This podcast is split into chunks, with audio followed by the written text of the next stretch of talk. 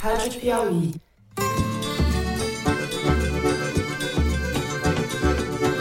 Olá, sejam muito bem-vindos ao Foro de Teresina, o podcast de política da revista Piauí. Se o bem não é de uso personalíssimo ou se o bem é de elevado valor, o destino, inexoravelmente, deve ser o acervo da presidência da República. Eu, Fernando de Barros e Silva, na minha casa em São Paulo, tenho o prazer de conversar com os meus amigos José Roberto de Toledo, aqui pertinho. Opa, Toledo. Opa, Fernando inteligência de Estado não é inteligência de perseguição a pessoas. Agora, governos que não são sérios usam instituições sérias para cometer crimes. E Thaís Bilenque, também em São Paulo, de volta ao lar. Salve, salve, Thaís. Salve, salve, Fernando. Salve, salve, Thaís Bilenque. Acho que a engrenagem tá boa. É claro que tem questões que são sempre recorrentes. Composição do governo, está demorando, os cargos de segundo escalão. Antes de anunciar os assuntos da semana, eu quero reforçar o convite para a próxima edição do Foro de Teresina ao vivo, que vai ser agora na segunda-feira, dia 20, a partir das 7 da noite, só para assinantes da Piauí. Então, vocês ouvintes que quiserem mandar perguntas, podem fazer por e-mail e pelo Twitter, hashtag Foro ao Vivo. É isso, direção? Foro ao Vivo. A gente aguarda vocês lá, não é isso, comparsas? Sem dúvida. Estaremos lá. Sim, sim. Feito o convite, vamos então aos assuntos da semana. O Tribunal de Contas da União determinou que Jair Bolsonaro entregue em até cinco dias, a contar da última quarta-feira, as joias que lhe foram presenteadas pelo governo da Arábia Saudita. Uma das caixas, avaliada em 16 milhões e meio de reais e supostamente endereçada à ex-primeira-dama Michele, ficou retida, como se sabe, na Receita Federal. O outro conjunto, o das abotoaduras e etc., destinado ao ex-presidente, saiu com ele do Palácio da Alvorada quando da ida furtiva de Bolsonaro para os Estados Unidos. Além das joias, o TCU quer que Bolsonaro entregue também um fuzil customizado com seu nome e uma pistola que ele ganhou em 2019 dos Emirados Árabes até onde eu me lembre, essa coisa de assinar fuzis e metralhadoras era muito comum entre os chefes do tráfico nos morros. Eu não sabia que essa era também uma mania dos milicianos, mas parece que é. Além do escândalo das Arábias, no primeiro bloco nós vamos, como gostam de dizer aqueles anúncios do Globo Repórter, passear pelo Bahrein. Sim, o Bahrein. B de brasilianita, A de ametista, H de hematita, R de rubi, E de esmeralda, I de ilmenita e N de nefelina. Não são todas pedras preciosas, mas vocês pesquisem aí no Google. O Bahrein, este diminuto país formado por ilhas no Golfo Pérsico, com metade do tamanho da cidade de São Paulo, apenas 1 milhão e 500 mil habitantes, mas com muito dinheiro por causa do petróleo, é um dos lugares prediletos da família Bolsonaro. A Thaís Bilenque, que se interessa pelo Bahrein há mais de um ano, vai nos contar quais são os encantos do país e por que o clã Bolsonaro mantinha e mantém relações tão calorosas com a família real de lá. Uma verdadeira joia esse bloco, cheio de preciosidades. Tá bom, parei, parei. Ou como diria Paulo Maluf, barei, barei. Pronto. Essa foi nível quinta série, filho. É, isso inventei agora. Parei, parei. É, é. Tá muito bom. Bom, vamos lá. É, é. No segundo bloco, nós vamos falar da arapongagem na ABIN, a Agência Brasileira de Inteligência, comandada na gestão anterior pelo general Augusto Heleno, o amigo do Toledo. Uma reportagem do jornal O Globo revelou que a ABIN se valeu de um sistema ilegal de arapongagem para monitorar e ou localizar cidadãos em todo o país durante três, pelo menos, dos quatro anos do governo Bolsonaro.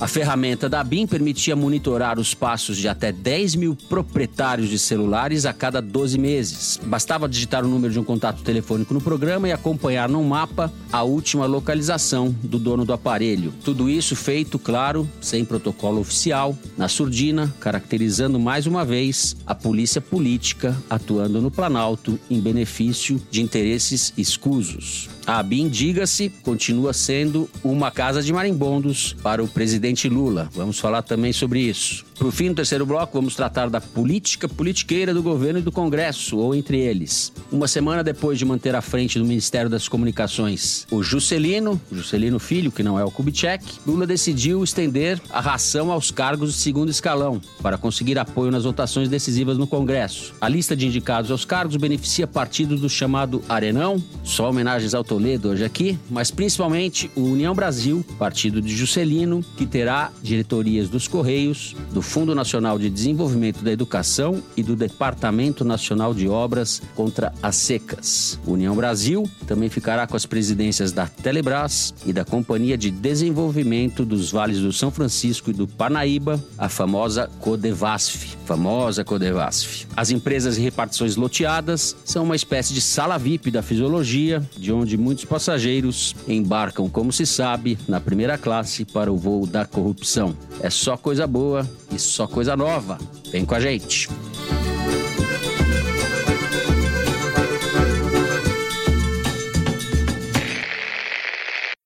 Muito bem, José Roberto de Toledo, você gostou das pedras que não são preciosas que eu mencionei na abertura ou não? Eu tô querendo fazer um colar de hematita Opa! depois dessa linda, vai ficar bom. aí.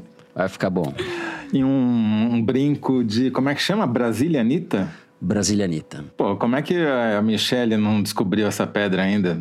Eu fui ali pelo alfabeto, né? Não deu pra pesquisar a fundo. Acho que não tem pedras preciosas com o alfabeto inteiro. Enfim, Eu gostei. Pra mim, eu não faço questão de preciosas. faz um brinco de esmeraldas e rubis, pronto. É, o Bahrein tá rendendo. Mas antes do Bahrein, vamos falar de Pindorama, como gosta de dizer Hélio Gaspari. Vamos lá. Vamos começar com Pindorama, Toledo. Eu vou começar com um Pindorama global, Fernando, porque a palavra da semana é desconfiança. Simpatizantes bolsonaristas estão desconfiados de que votaram num ladrão de correntinha de ouro. Os donos do dinheiro desconfiam da solidez dos seus bancos. E Lula desconfia que vai ter pouco ou quase nada para mostrar quando o prazo de carência do seu governo acabar. O estágio seguinte da desconfiança, como qualquer espectador de filme de terror já sabe, é o medo, né? E o medo é paralisante. Na vida real, o medo paralisa principalmente a economia. E dinheiro amedrontado foge do risco, abandona investimentos e vai se esconder em títulos públicos. O efeito dessa fuga é menos crédito na praça e sem fiado cai o consumo. Cai o consumo, cai a popularidade dos governantes. A gente ainda não chegou lá, mas Lula pressentiu esse medo batendo a porta e está ansioso como nunca e cobrando seus ministros para ter o que mostrar no dia 10 de abril, quando o seu terceiro mandato vai completar 100 dias. E ele sabe que 100 dias sem nada não dá não é só uma data, é um prazo, é um deadline, né? como a gente diz no jornalismo, é tem que entregar. A frase do Lula na reunião ministerial é explícita da ansiedade que ele está, né? é uma ansiedade de quem sabe que o tempo urge, como diria meu velho professor de português, professor Vale. Disse o Lula durante a reunião ministerial: Tá todo mundo trabalhando para criar as condições dos anúncios que nós queremos fazer. Nós não temos muito tempo para ficar pensando o que fazer, temos que começar a fazer. Essa não é uma frase de um presidente que está tranquilo e calmo, né? É uma frase de um presidente que está ansioso. Porque o Lula herdou um governo caquistocrizado, bagunçado, desestruturado e montou um governo de frente ampla, que é por definição uma colcha de retalhos. Então a resultante é o emperramento da máquina pública, pelo menos em algumas áreas. E, para sorte do Lula, o governo tem ganhado tempo alimentando noticiários sobre os desmandos e barbaridades cometidas por Bolsonaro e seus caquistocratas nos últimos quatro anos. né? O Lula, na verdade, foi quem ganhou com o presente dos príncipes árabes. E o Lula ganhou outro presente tão valioso quanto do Tribunal de Contas da União, o popular TCU, que pegou um carimbo de apropriador indébito na testa do Bolsonaro, né? Porque qual o nome que se dá a quem é obrigado por um tribunal a devolver o que não lhe pertence? Distraído? Não, né? É ladrão mesmo. Então, essa decisão do TCU, que parece uma decisão assim de um tribunal que não é bem tribunal, porque afinal de contas ele não pertence ao poder judiciário, pertence ao legislativo, ela tem um poder simbólico muito forte. Se ele está sendo obrigado a devolver o que ele tomou e não era dele, só tem um nome para isso. As pessoas sabem. Pode ser que os juristas discordem, mas no popular é apropriador em débito, é quem toma o que não lhe pertence, é ladrão, entendeu? Porém, eu acho que esse quadro todo que eu descrevi antes é um quadro bastante preocupante para o governo. A gente vai falar sobre isso no terceiro bloco, mas. Você já misturou enquanto... os blocos tudo aqui, deixou o apresentador. É, eu, eu estou caótico hoje. A culpa não é do apresentador, a culpa é do comentarista mesmo. Né? Tá certo, comentarista. Tudo ao mesmo tempo agora, entendeu? Mas assim, por enquanto, a verdade é que o governo Lula tem se alimentado dos erros do antecessor, né? Tem pouco para mostrar e uma hora isso vai acabar. Mas por enquanto, os príncipes árabes deram um presentão para o Lula. Thaís, nessa semana teve o depoimento do ex-ministro Bento Albuquerque, das Minas e Energia, o almirante Bento Albuquerque, foi quem trouxe a comitiva dele que trouxe as joias. E ele se atrapalhou, se desdisse, enfim. O caso só piora, né? E acho que vai entrar, já entrou aí para o anedotário e para a herança do governo Bolsonaro. Não sei se você tem mais algo a acrescentar Sim, sobre Fernando. isso ou se vamos direto para o Bahrein. É, antes de chegar lá, na quarta, eu tava conversando com um bolsonarista bem, bolsonarista bem mesmo. E olha só a linha de defesa que eles ensaiam fazer botar a culpa no Bento, dizer que o Bento que queria as joias para ele e que o Bolsonaro foi pego de surpresa, não estava sabendo de nada daquilo. Que é uma tática bolsonarista sempre queimar quem tá na frente para tentar preservar o rei, que não é tão rei assim quanto o rei do Bahrein. Esse sim, um verdadeiro rei, que faz o que quer lá naquele país que você descreveu tão bem. É confusão na certa, né? Porque querem empurrar para o colo do Bento, isso não vai colar. É, como é que eles vão explicar que o Bolsonaro tentou oito vezes pegar as joias Exato, na é. Receita, no cofre da Receita? Não foi o Bento, foi o Bolsonaro que mandou, entre eles, o coronel Cid, o seu Exato, eu fiz essa obra. pergunta para o cidadão e ele falou: ah, não, isso foi um erro do governo. Mas assim, né, a culpa mesmo não é do ex-presidente. Mas é isso, assim, essa versão, ela não tem muita verossimilhança, concordo com vocês. Mas Neste arquipélago improvável, que a gente nem, nem se lembra que existe na maior parte do tempo, a família Bolsonaro andou frequentando lá também, né, Thaís? Eu, eu gostaria que você falasse sobre isso, porque quando eu disse, ouvintes, que ela está há um ano debruçada sobre esse assunto, não é uma força de expressão. Ela tem uma obsessão pelos arquipélagos. Tenho, tenho algumas. Do Golfo Pérsico. é verdade. A relação da família Bolsonaro com as monarquias absolutistas, fundamentalistas das Arábias, ela ela tem um aspecto em comum que é uma relação pessoal, né? Que não é uma relação de governos. E isso se aplicou na Arábia Saudita, ao que tudo indica. Temos motivos para acreditar que no Bahrein as coisas são bastante desta ordem. E o Bolsonaro inaugurou uma era de ineditismos da relação do Brasil com este país, no Golfo Pérsico. Primeiro, ele foi o primeiro e único chefe de Estado brasileiro a visitar o Bahrein e foi o presidente que decidiu abrir uma embaixada no reino em novembro de 2021. O rei do Bahrein, Hamad bin Isa Al Khalifa, hospedou Bolsonaro num hotel todo pomposo, cuja diária custava 50 mil reais, e se reuniu a portas fechadas com ele na ocasião da abertura da embaixada. Só presenciaram esse encontro as famílias do rei e a do então presidente Bolsonaro. Isso já começou despertando incômodo na diplomacia brasileira brasileira porque não é uma praxe um rei se reunir com um presidente. Em geral, os encontros são de igual para igual. E o chanceler da época, Carlos França, ficou do lado de fora, olhando para a tela do celular com cara de paisagem. Ou seja, foi um encontro dito pela comitiva de caráter privado entre as famílias. Outra estranheza naquela viagem foi a recepção que a monarquia ofereceu a Michele Bolsonaro. A então primeira-dama queria passear por Manama, a capital do Bahrein, sem agenda de trabalho, até aí, ok, não é comum, mas acontece. A diferença é que ela não pediu nenhum apoio do Itamaraty, e sim diretamente à monarquia barenita, que a levou num carro de luxo para passear no Zouk, que são os mercados árabes. Ela foi justamente no Zouk de joias, acompanhada de uma assessora e um segurança e só.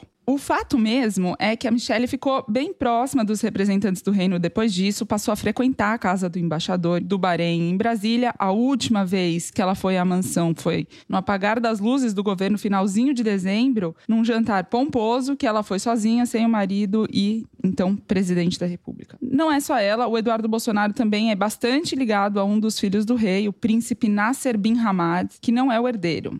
O Eduardo foi ao menos quatro vezes ao Bahrein durante o governo do pai. Uma delas foi extraoficialmente. Ele comunicou à Câmara dos Deputados, mas a Câmara dos Deputados omitiu essa viagem numa resposta a um pedido que eu fiz via Lei de Acesso à Informação. Essa viagem não constava lá, mas ele foi em março de 2022, estava no Marrocos com a mulher e a filha, pegou um avião, a convite do príncipe, chegou em Manama no final do dia, jantou com o príncipe e foi embora menos de 24 horas depois. Ele passou mais tempo em trânsito do que em território barenita, não postou nada nas redes sociais e dispensou o apoio do Itamaraty. O curioso é que o Eduardo tinha ido ao Bahrein quatro meses antes para inaugurar a embaixada e voltaria dois meses depois numa missão oficial do governo do pai. É uma frequência bastante inusitada para um país que não tem relevância na balança comercial brasileira e politicamente não se alinha aos princípios republicanos democráticos do Brasil. O Bahrein, ele está em 65 no ranking de importadores do país.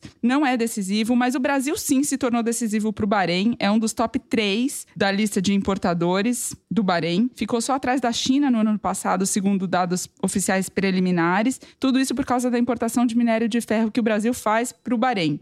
Então, assim, o Brasil querer abrir uma embaixada no Bahrein faz sentido para os diplomatas com quem eu conversei. O esquisito é a forma como tudo aconteceu. A abertura da embaixada foi feita às pressas, tão às pressas que não tinha nem lei ainda autorizando o orçamento para mandar um embaixador para o país. Mas o Bolsonaro queria inaugurar logo o posto e mandou um diplomata do terceiro escalão da hierarquia do Itamaraty numa missão em tese temporária de seis meses. O diplomata, que foi o Alberto Fonseca, pertencia ao gabinete do ódio do Ernesto Araújo no Itamaraty, enquanto o Ernesto Araújo era o ministro de Relações Exteriores. Ele ganhava salário em dólar, mesmo morando em Brasília, e trabalhava na assessoria ali próxima do Ernesto, mas era, nos cargos formais do Itamaraty, um conselheiro. E os embaixadores nos países, em geral, são ministros de primeira classe ou, às vezes, de segunda classe. Então, eles são um ou dois níveis acima do nível do Alberto Fonseca na carreira do Itamaraty. O Alberto Fonseca foi enviado ao Bahrein nessa missão para abrir a embaixada. Quando Bolsonaro estava lá na cerimônia, ele pegou o microfone e soltou um Brasil acima de tudo, Deus acima de todos. Em seguida, foi promovido a ministro de segunda classe. Tinha uma sinalização de que se tornaria embaixador do Brasil no Bahrein e estava tão confiante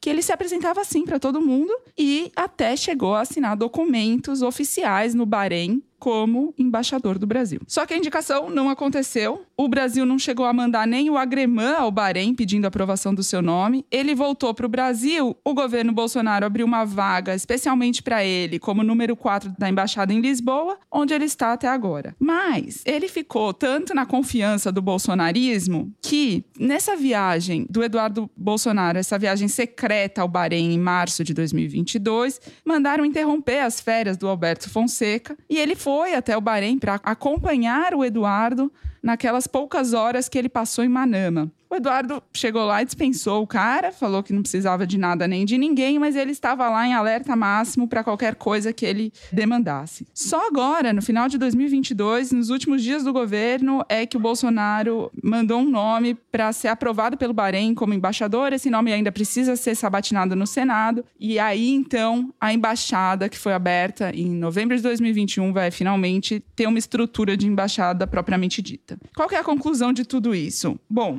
o compra minério de ferro do Brasil, mas não vende muita coisa para o Brasil. A importância que a família real barenita dá aos Bolsonaro não é devido à balança comercial, não é devido às relações entre os dois estados. É mais de ordem pessoal do que pública. Ok, que as monarquias absolutistas são assim, mas não tem diamante, nem ouro, nem passagem aérea grátis. Tem algo que interessa ao rei do Bahrein, na família Bolsonaro, que não vem da balança comercial brasileira. Bom, olha, Thaís, você está dando aí um roteiro de investigação quase, né? Um, uma série de informações que não estavam na praça, chamado furo, e vai ter a sabatina aí para a Embaixada do Bahrein. Seria uma boa ocasião para o Senado começar a investigar essas coisas. Tem muita coisa obscura ou muita coisa clara demais, né? O sujeito fica menos de 24 horas num país sendo parlamentar, em caráter extraoficial, com uma agenda, sabe-se lá o quê que, que ele foi fazer lá? O que, que, que, ele foi, foi fazer, fazer lá? lá? Exatamente. E essas idas da Michelle, a saída da Michelle ao mercado de joias, não sei o que lá. Muito bem. A gente encerra assim o primeiro bloco do programa. No segundo, vamos falar da espionagem da ABIN do Augusto Heleno. A gente já volta.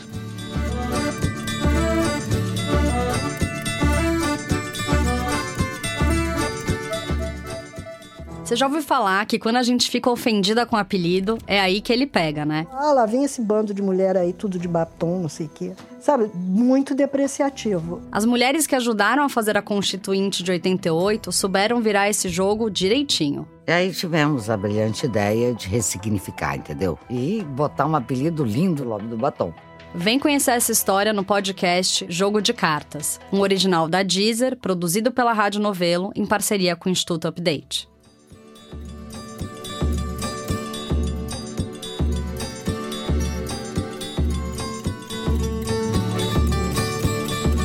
Muito bem, Thaís Bilenque, vamos do Bahrein para o Brasil. Eu relatei aí na abertura esse caso de espionagem irregular e com clara conotação política, e não foi o único exemplo.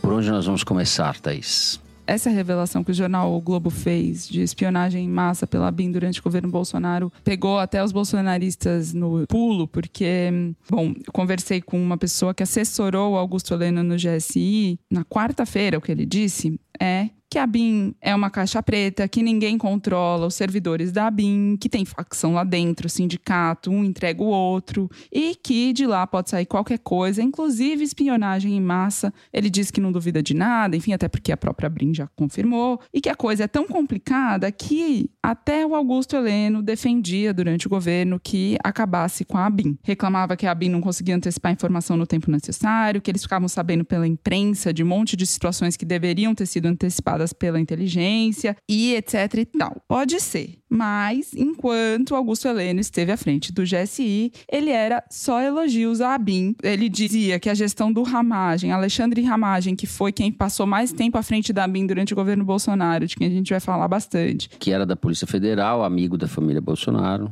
falou que a gestão do Ramagem foi magnífica e chamou, durante o governo, as acusações de espionagem feitas contra a ABIN de devaneios de amadores. Então vamos lá. Tudo começou ainda antes de Bolsonaro tomar posse, em 2018. Ele já tinha ganhado a eleição. Augusto Heleno foi perguntado sobre o que faria com a ABIN. Ele disse que não trocaria o comando porque a agência não fazia nada fora da lei e não precisava mexer em nada lá dentro. Durou cinco meses. Em maio de 2019, ele tira o cidadão concursado que estava na ABIN e o Bolsonaro nomeia Alexandre Ramagem. Alexandre Ramagem, policial federal, fez a segurança do Bolsonaro na campanha eleitoral de 2018 e viria para o governo. Algo parecido com o que o Lula fez com o chefe da segurança dele na campanha, que se tornou depois chefe da Polícia Federal. Mas o Ramagem não foi para nenhuma chefia inicialmente, ele foi indicado para um cargo mais discreto, como assessor do então ministro Santos Cruz na Secretaria de Governo. Logo no começo do governo Santos Cruz, vocês vão de lembrar, entrou em choque com Carlos Bolsonaro, o Olavo de Carvalho começou a fritura do Santos Cruz e ele cai. Ele foi demitido, mas o Ramagem ficou mais forte nesse processo,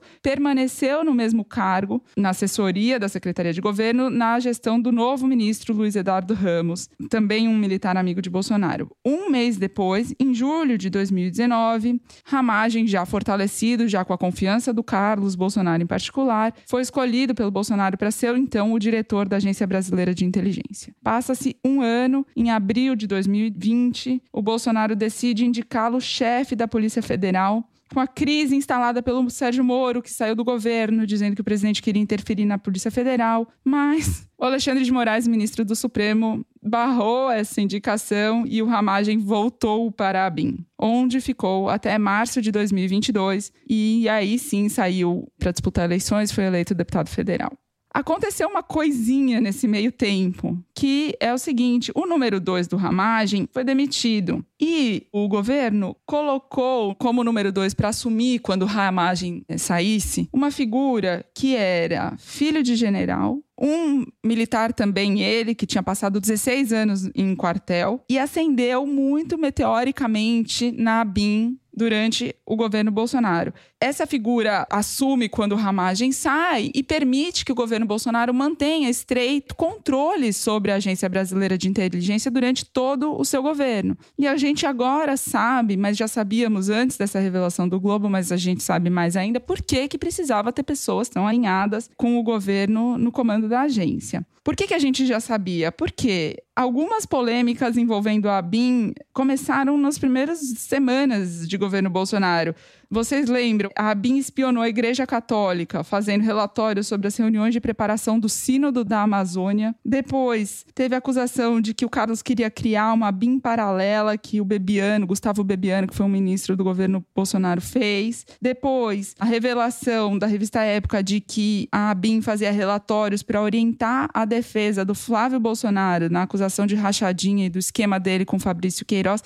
A ABIN esteve a serviço da família Bolsonaro de algumas formas e do governo também, interesses do governo. Então, obviamente que o comando da ABIN precisava ser estrategicamente pensado. A questão toda é que o Lula assume o governo em janeiro agora e assume sem saber direito o que fazer. Ele deixa o número dois interino até tomar uma decisão sobre isso, e esse número dois cai logo depois do 8 de janeiro, porque o governo perdeu a confiança nas informações que a agência de inteligência tinha passado, e só em março é que ele indicou o Luiz Fernando Correia para comandar a ABIN. O Luiz Fernando Corrêa foi o chefe da Polícia Federal durante os dois primeiros mandatos do Lula e é um homem da confiança do presidente, então ele indica o Correia para liderar a ABIN e como número dois indica o Alessandro Moretti, que também é da Polícia Federal originariamente, mas trabalhou com o Anderson Torres na Secretaria de Segurança Pública do Distrito Federal. Torres é o ministro da Justiça do Bolsonaro que está preso até hoje por causa do 8 de janeiro.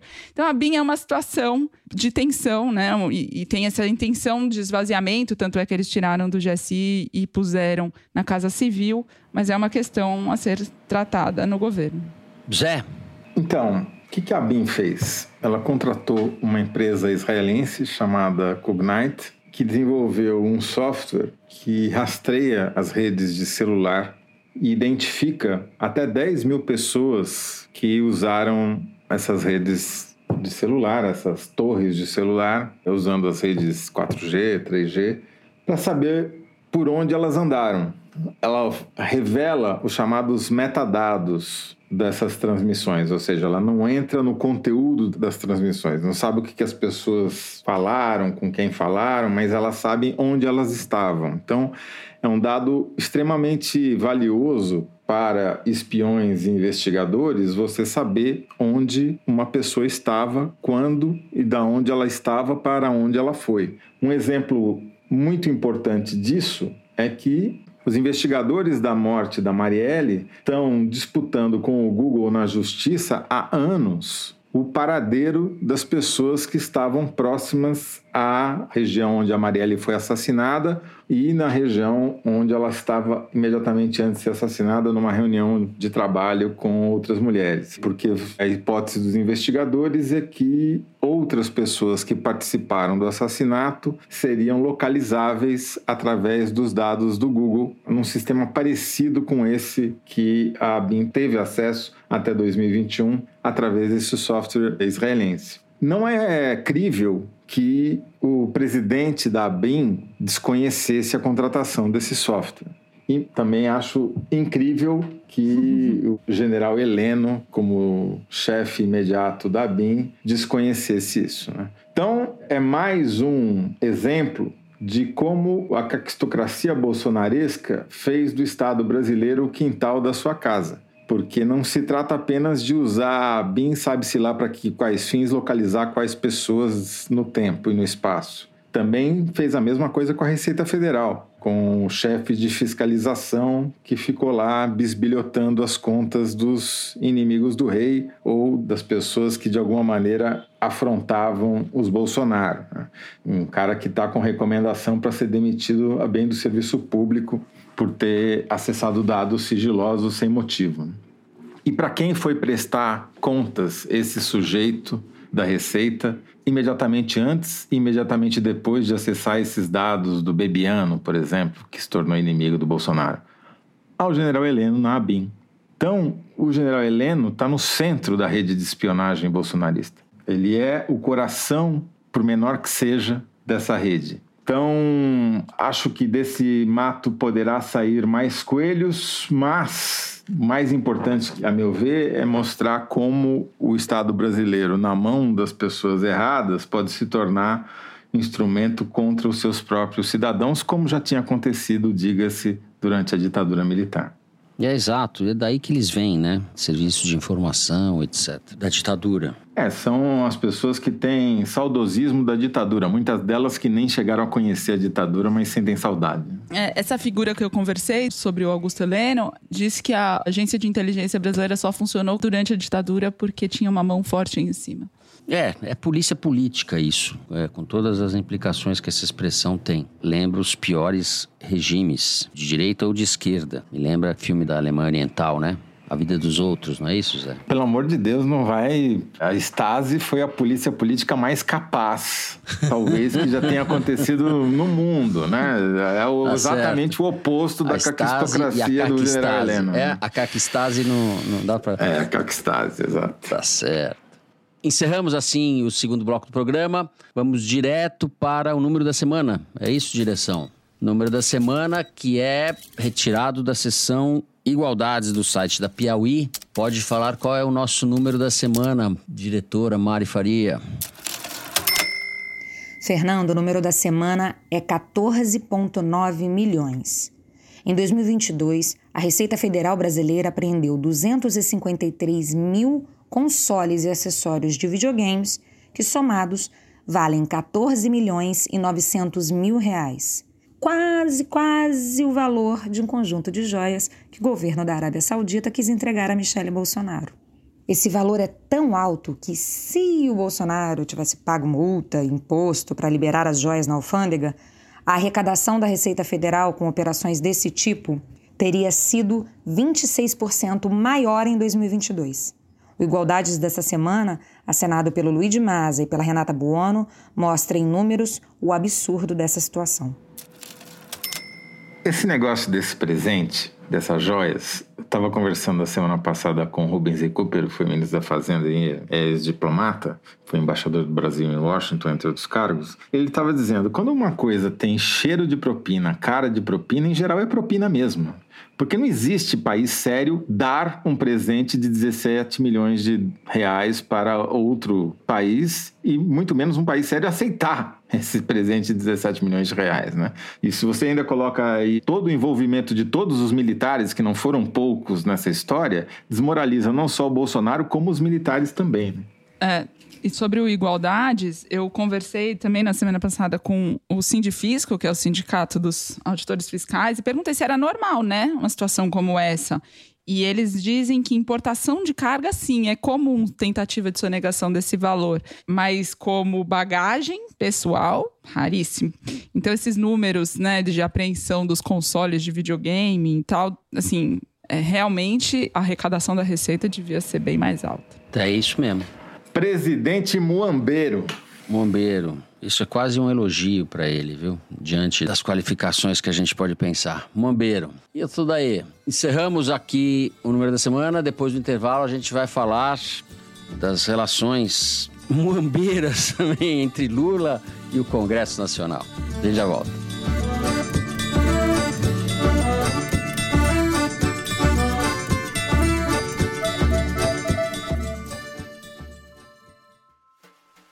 Na revista Piauí de março, a enfermeira Eliane Clara Alpuchina faz um relato sobre a dor e a alegria de cuidar da saúde dos Yanomamis.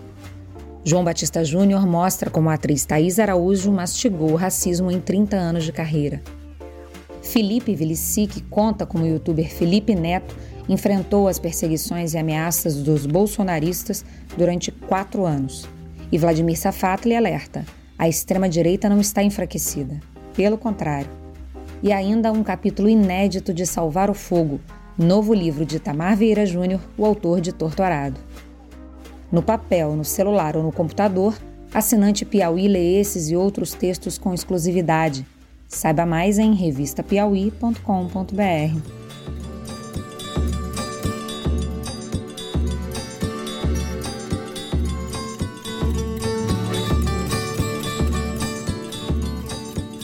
Muito bem, José Roberto de Toledo. Vamos brincar aqui no ar, falar o que a gente estava falando antes. Retomando o primeiro bloco, você juntou tudo de maneira holística. Pô, não precisa xingar, né? Não, é holística, com H. Tem homenagem ao Bahrein. O Lula, depois do perdão ao Juscelino, eu não consigo me conter diante desse nome do Juscelino.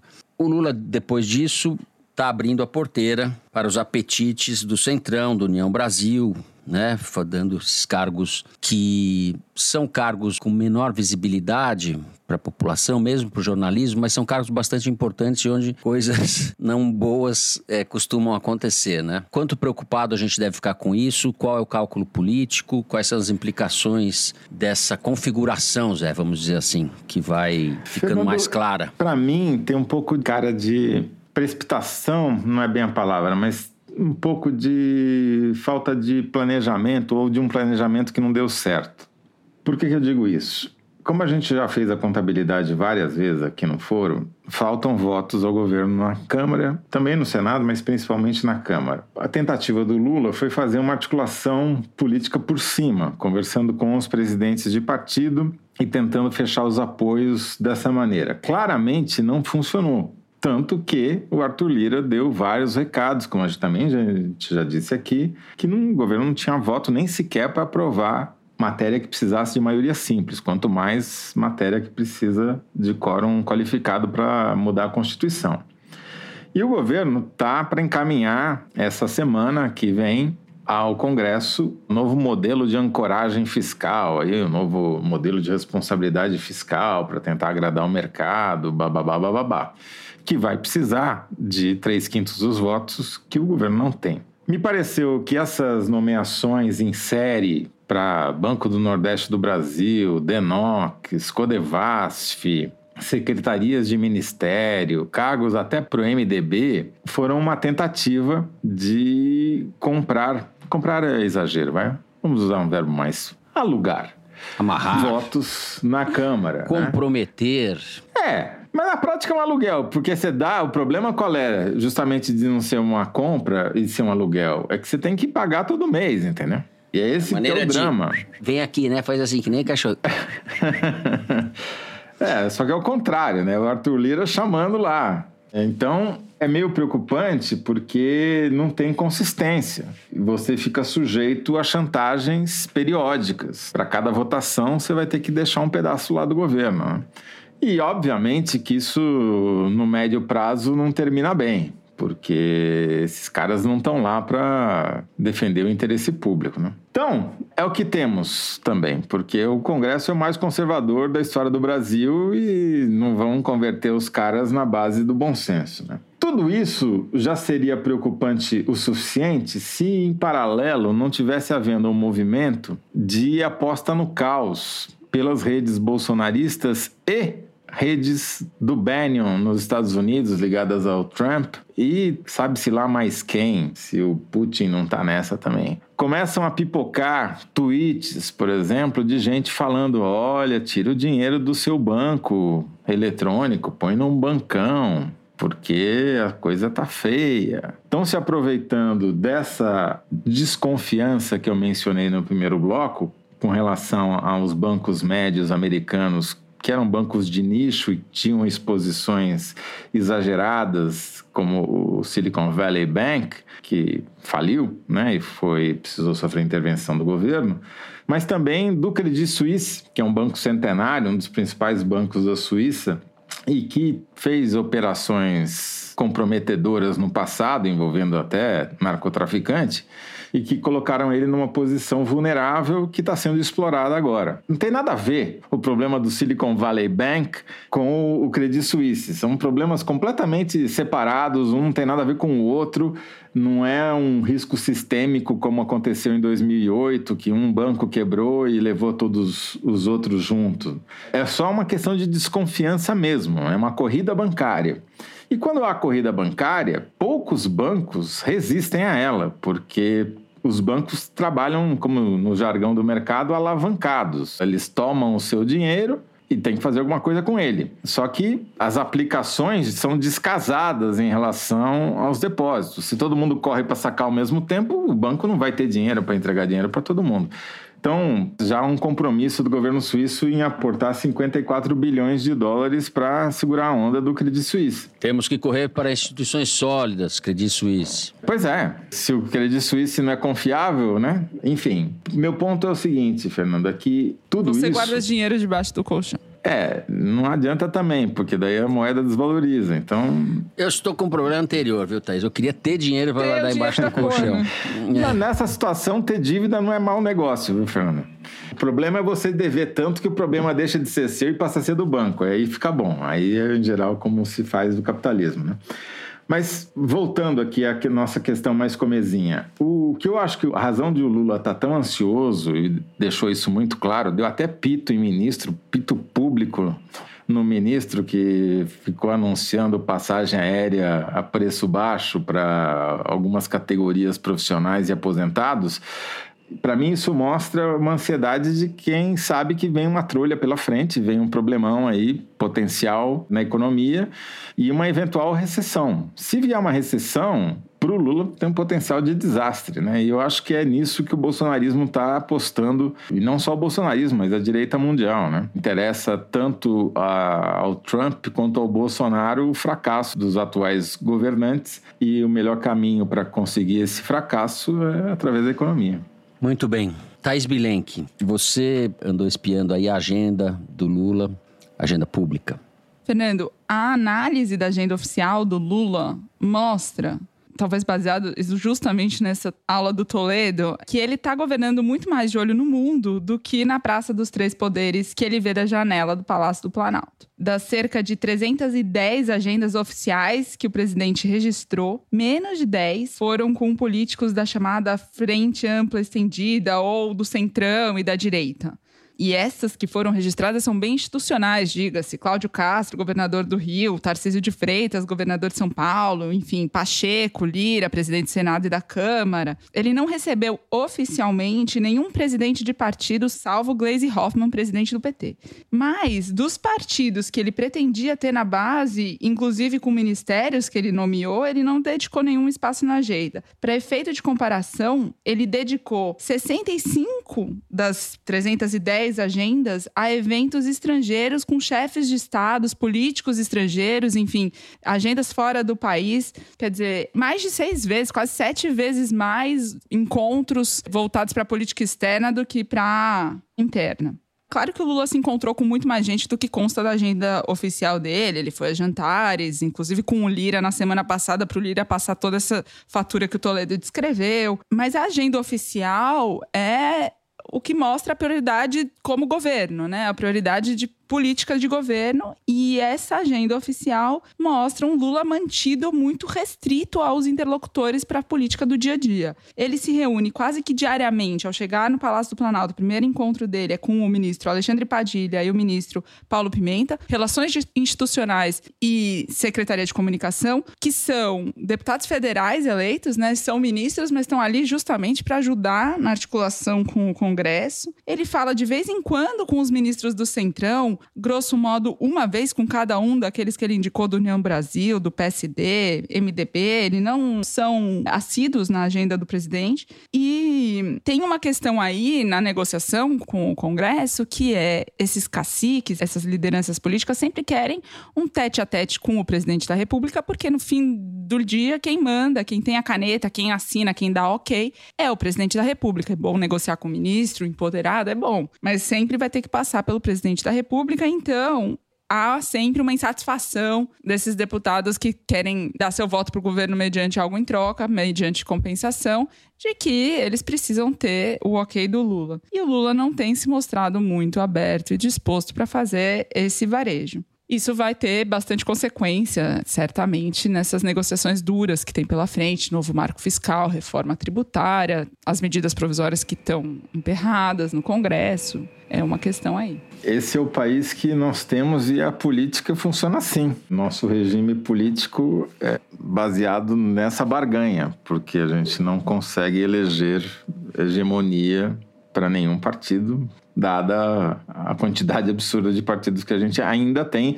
embora felizmente esteja diminuindo. É, o meu sentimento, infelizmente, é de pessimismo em relação a esse conjunto de coisas. Se a gente juntar o que o Toledo falou a respeito da economia e o cenário mais provável, não sei se uma recessão, mas é um cenário difícil para a economia, se junta todas essas dificuldades e concessões no Congresso, ao desmonte das barbaridades feitas no, no governo Bolsonaro. A gente vê o negócio da Amazônia, como é que está as operações da, da, da, Polícia Federal lá e dos órgãos de fiscalização, é um negócio gigantesco. E a gente pensa, o que, que vai acontecer com essa gente, né, que está saindo, esses garimpeiros, são milhares, não são, são milhares. O que, que vai acontecer? Aliás, sobre isso, Fernando, essa semana, desculpa te interromper, mas não dá para não registrar, né? Tem uma reportagem hoje nos sites mostrando que uma jovem de 15 anos que foi libertada estava sendo submetida à prostituição forçada, era obrigada a manter 16 relações por dia uhum. com esses garimpeiros. É, então, é um...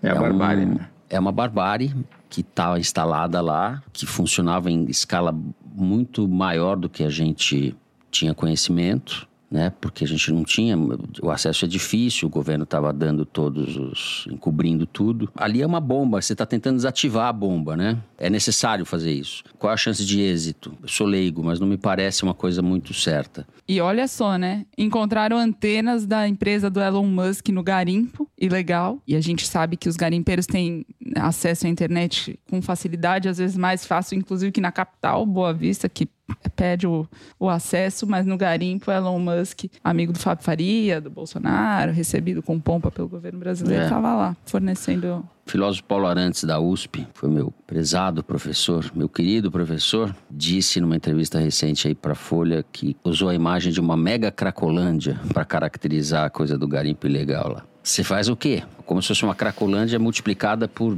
dezenas de vezes. É, é a operação tá. São movimentos espasmódicos, digamos assim, porque essa menina, por exemplo, que foi resgatada, ela foi contratada depois que já tinha sido anunciada a operação de intervenção federal lá. Ou seja, é porque os caras não. Aquilo é a vida deles. Não interessa se tem Polícia Federal, governo federal. Os caras vão tentar fazer de todo jeito.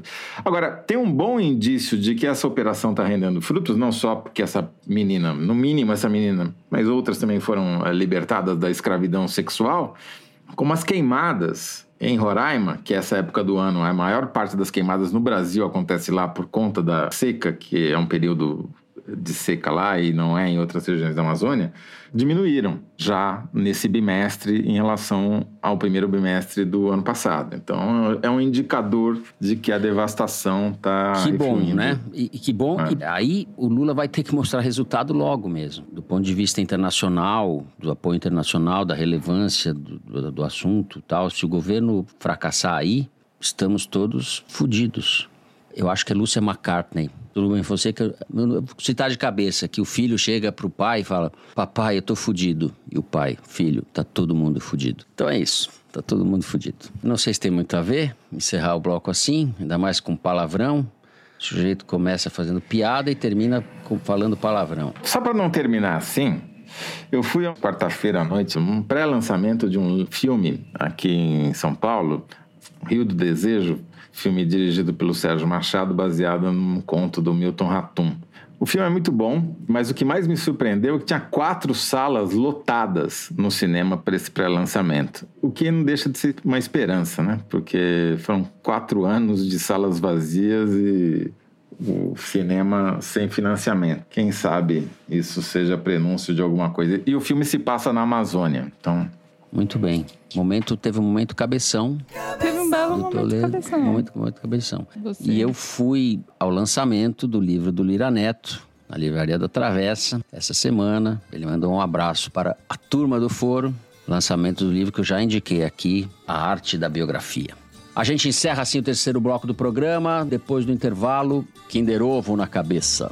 Já voltamos.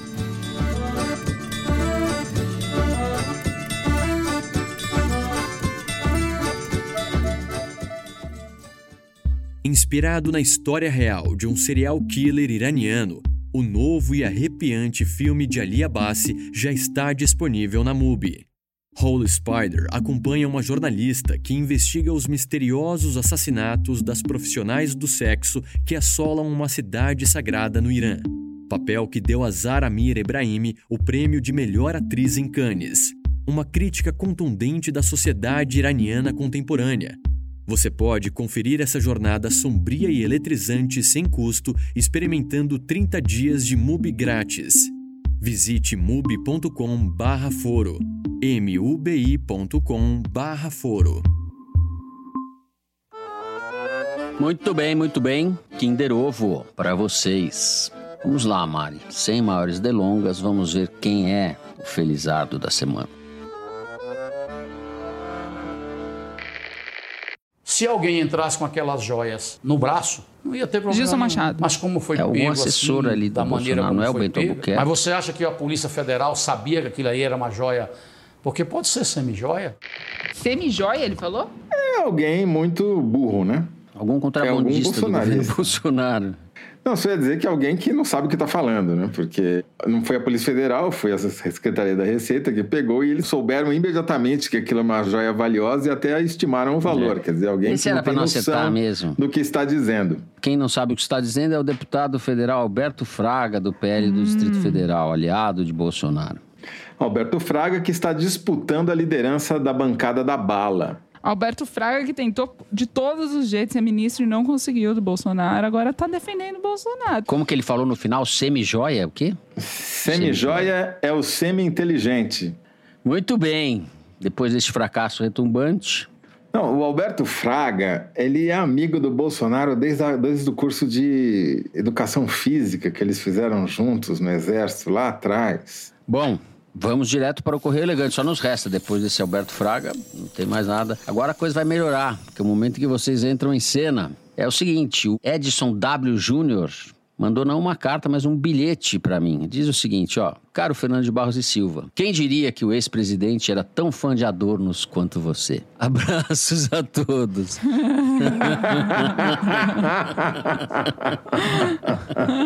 Muito bom, muito bom. E a querida atriz, comediante Dada Coelho, minha amiga querida, tuitou o seguinte. Ouvi o podcast da Natuza Neri e o Foro de Teresina. Até para o subsolo da baixaria que é o Brasil de Bolsonaro, eles se superam na capacidade de nos assombrar. Não tem Garcia Marques, Agnaldo Silva, Ionesco, Zé do Caixão, Beckett que fosse capaz de criar essa ficção. Assino embaixo, Dadá. É isso daí. Tem mais um bilhetinho pra você aqui, Fernando. Mas só tá dando Quem Fernando. mandou, quem mandou foi Isabela Romanoff Paiva. Há uns bons anos, Roberto buscava uma vaga de trainee em um famoso jornal em São Paulo, vislumbrando a oportunidade de atuar no Caderno Brasil. Hoje, Caderno... Como chama hoje? Não é nem caderno. Não é Hoje nem chama caderno. Bye Bye Brasil. Caderno Bye Bye Brasil. Eis que a oportunidade se apresenta, mas para tanto seria preciso passar por uma entrevista de seleção com Fernando. Sim, Fernando de Barros e Silva. A entrevista acontece e Roberto perde a vaga. Corta para 2023, toda sexta-feira, após ouvir o foro com sua noiva, essa que vos escreve, Roberto relembra a história. E peço que, se possível, por gentileza, enviem abraços de feliz aniversário a ele, que além de estar prestes a comemorar mais um ano de vida, também vai comemorar 17 anos de Itamaraty. Porque quando uma porta se fecha, uma janela precisa se abrir. Muitos parabéns pelo excelente trabalho de vocês, somos seus fãs. O Roberto não agradeceu o Fernando? Agradecer. É o mínimo que ele podia fazer, né? Aí tá nessa carta um- mais um relato, um exemplo dos equívocos cometidos por este editor ao longo de sua acidentada carreira. Não, porque Só, ve- só um vejo vitórias aqui, só vejo vantagem. não selecionei o Roberto. Essas situações sempre são constrangedoras. Está aí o Roberto. No Roberto, Itamaraty. garanto que você está muito melhor do que você que estaria nós. se tivesse sido selecionado. E, Roberto, manda os babados do Itamaraty pra gente aqui também, pro Fernando, pra gente. Então é isso, abraços para vocês. Muito obrigado pela carta. Fico um pouco constrangido, but parece que o Roberto me perdoou. O sheik Gabriel Miziara nos brindou com um presente que ele chamou de Brilhantes do Foro de Teresina. Como um presente das Arábias, vocês viajam para adornar nossos ouvidos e orelhas todas as sextas-feiras. Na Chopar ou na Choupana, vossas valiosas palavras e análises nos fazem ficar, tal qual um equino com as quatro patas quebradas, agonizando em uma mochila. Nossas três joias, Fernando Barras de Ouro e Silver, Thaís Bitlenck e José Coberto de Todo Ouro do Reino, são de natureza personalíssima dos ouvintes. Não há barreira alfandegária que nos faça ficar longe de vocês. Aqui lançamos um apelo. Maria Aduaneira, abra o cofre do tempo. Deixe-nos por mais tempo e mais dias com nossas joias. Vocês sim deveriam ser incorporados ao patrimônio nacional. Um beijo carinhoso. Nossa senhora, hein? É banhado de ouro, nossa senhora. Olha, é tudo biju aqui, viu? Contanto que a gente não fique retido na receita, tá bom. O resto tá bom. Obrigado. Falar nisso, carta. começou a declaração de imposto de renda, hein, Fernando? Toma isso cuidado. Daí, aí. é, isso daí. A gente faz tudo certinho. Nada a declarar. Nada a declarar. Nada a declarar, já dizia Armando Falcão. E Almirante Bento. E Almirante Bento.